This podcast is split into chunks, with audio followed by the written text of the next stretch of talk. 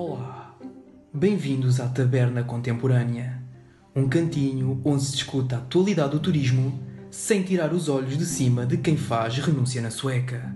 Bolas, só sei jogar ao peixinho. Isso é porque tu és um broeiro da arte chávega.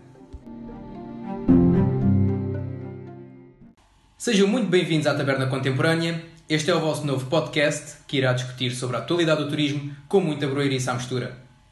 Esperemos que sim, e para vos apresentar este podcast somos dois pequenos jovens. Eu sou o Ivan Ferreira. E eu sou o Rui. Somos dois pequenos jovens licenciados em gestão turística, mas que porventura não sabemos fazer coisas básicas do dia a dia. Como, por exemplo, fazer arroz, não é assim, Rui?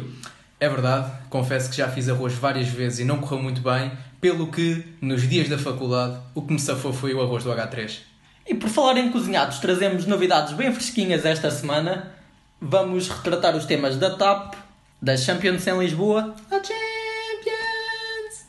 E falar de um destino surpresa, mas que entretanto já não é surpresa porque já foi publicado, Leiria, enquanto a região. Foi uma, uma escolha completamente aleatória. Sim, bem aleatório. Aliás, nós nem sabemos bem o que falar da nossa própria cidade. Começando então pela TAP, Rui, dou-te a oportunidade de iniciares este podcast. Muito obrigado, Ivan, por dar-me a possibilidade de discutir o primeiro tema deste nosso novo podcast. É verdade, aparentemente o pior eh, cenário para o Estado português foi evitado uh, através da não nacionalização da, da companhia aérea portuguesa, isto porque David Neilman, uh, o responsável da, da, da companhia aérea Azul, prescindiu da, da, possibilidade de converter o seu empréstimo de 90 milhões de euros em ações da TAP, o que possibilitou ao Estado português comprar a cota que lhe pertencia, ficando então com 72,5% da, da empresa portuguesa, da TAP, tornando assim uma nacionalização disfarçada. Por outro lado, os outros 22,5% ficam a cargo de Humberto Pedrosa, mais 5% dos trabalhadores que ficam como os acionistas privados.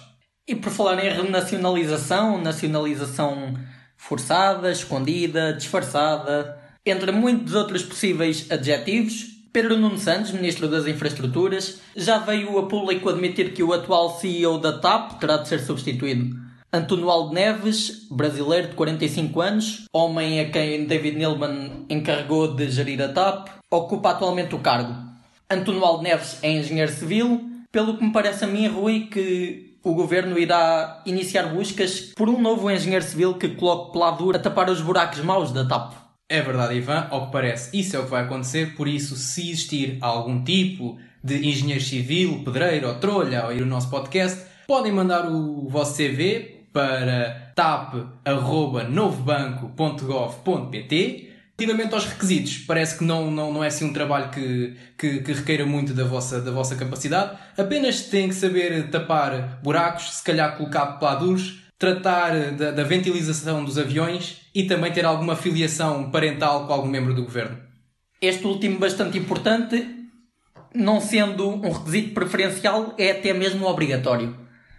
Quem também pretende conhecer mais sobre esta mega operação para a TAP é Rui Rio, líder da suposta oposição em Portugal, eh, que pretende ainda saber se está de acordo ou não com a renacionalização da TAP após esta ter acontecido. É verdade, Ivan. Aparentemente, Rui Rio quer provar primeiro o plano de reestruturação para ver se ele gosta, mas temos que ter, ser um bocadinho sinceros. Esperemos que Rui Rio não prove algo demasiado salgado, uh, pois existe sempre o trauma que a nova TAP possa se tornar como um novo banco. Em princípio, salgado não será, uma vez que em breve estará na cela de 100 metros quadrados em Évora. Já nos estamos a descentralizar um, um bocadinho do tema e por falar em candidaturas e currículos, parece que Portugal, neste caso concreto Lisboa, enviou a sua candidatura para a UEFA para poder receber a fase final da Champions deste ano. É verdade, Rui, junto com essa operação era previsível ainda que a região do Porto, e nomeadamente Guimarães, recebesse alguns restantes jogos dos oitavos de final da Champions League. Ao que parece não vai acontecer, mas há mais novidades para Lisboa, porque temos o estádio de Pinamanique como referência para as estrelas europeias treinarem em Portugal. Estádio do Pinamanique, para quem não sabe, é casa do, do Casa Pia, clube histórico em Portugal, e ainda do concorrente máximo do Canelas 2010, a equipa que já venceu por duas vezes taça da Fundação Inatel, os Futebol Clube Biqueiras de Aço. Parece-me, portanto, Rui, que temos aqui uma oportunidade para o Carlos Cruz voltar a observar jovens promessas em Lisboa. É verdade, e também uma oportunidade para o Futebol Clube Biqueiras de Aço para decidirem qual será o seu técnico para a próxima época, visto que Pep Guardiola, treinador do Manchester City, está em dúvida se irá continuar no clube inglês ou não, devido ao incumprimento do fair play financeiro do Manchester City, que fica impossibilitado de participar nas próximas competições europeias. E o que costumam dizer é que a cidade de Lisboa, pelo menos para os estrangeiros, é uma cidade agradável de se viver. Por isso, de certo que vai ser uma oferta bastante aliciante para Pep Guardiola. Sim, e é curioso que Carlos Cruz até gosta de carequinhas.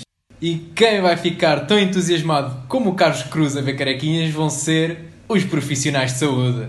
Exatamente, aliás, saiu um estudo há pouco tempo em que afirma que 70% dos portugueses consideram muito importante a realização da fase final da Liga dos Campeões em Portugal. Ora, certamente que nestes 70% temos zero técnicos de saúde. O que eu duvido, isto porque após a notícia uh, de que a Champions estaria isenta de, algum, de alguns impostos, nomeadamente o IRC e o IRS, eu acredito que uh, os profissionais de saúde estarão super contentes com esta conquista, tal como o António Costa e, e o Marcelo, e vão, estão desejosos para ir para uh, o Marquês festejar. Claro, com os seus equipamentos de proteção individual e mantendo a distância de segurança. Ora, mais de metade dos portugueses também achava interessante não colocar dinheiro na TAP e aconteceu, pelo que é muito provável que a Champions em Lisboa não aconteça.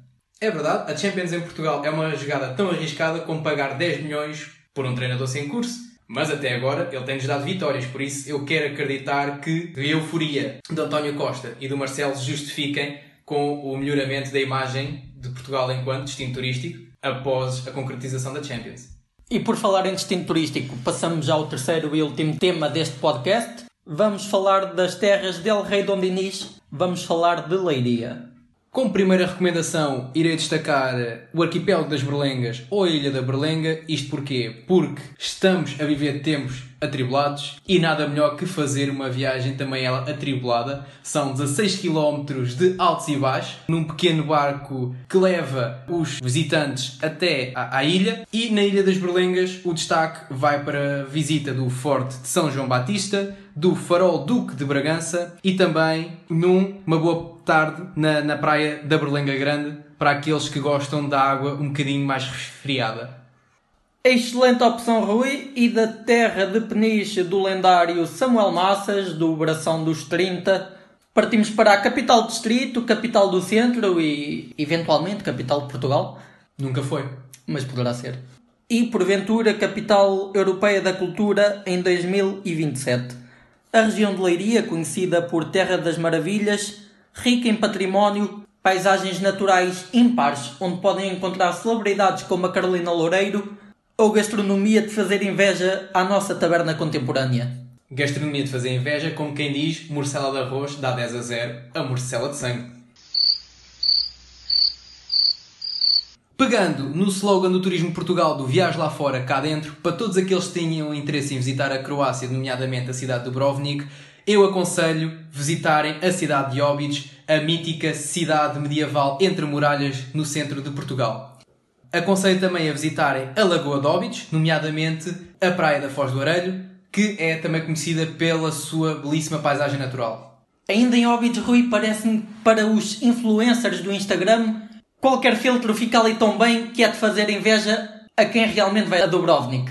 De Dubrovnik passo para Pombal, que igualmente tem as suas maravilhas. Vou mencionar apenas as três principais.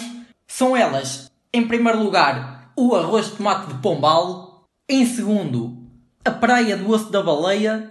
E por último, mas não menos importante, mas também para aquelas pessoas que apenas estão atentas às séries da Netflix e não veem todo o conteúdo cinematográfico nacional, Rui, o que é que recomendas? na região de Pombal, recomendo a relíquia cinematográfica que a CMTV nos deixou, que é o seu documentário sobre o Mata 7, do Osso da Baleia, que tem como ator principal Vítor Jorge, a representar o seu próprio papel de autor do massacre, que deixou a região de Leiria e Pombal em Abal nos anos 80.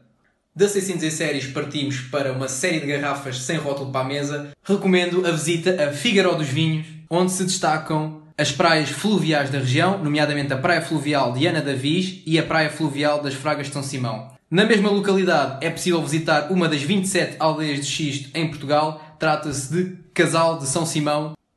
Não muito longe também, Rui, deixa-me recomendar a Taberna da Tia Inácia, a nossa comadre da Sueca que faz um cervejão de louvar ao Deus Baco. Como as migas leirienses fazem inveja às migas do Alentejo.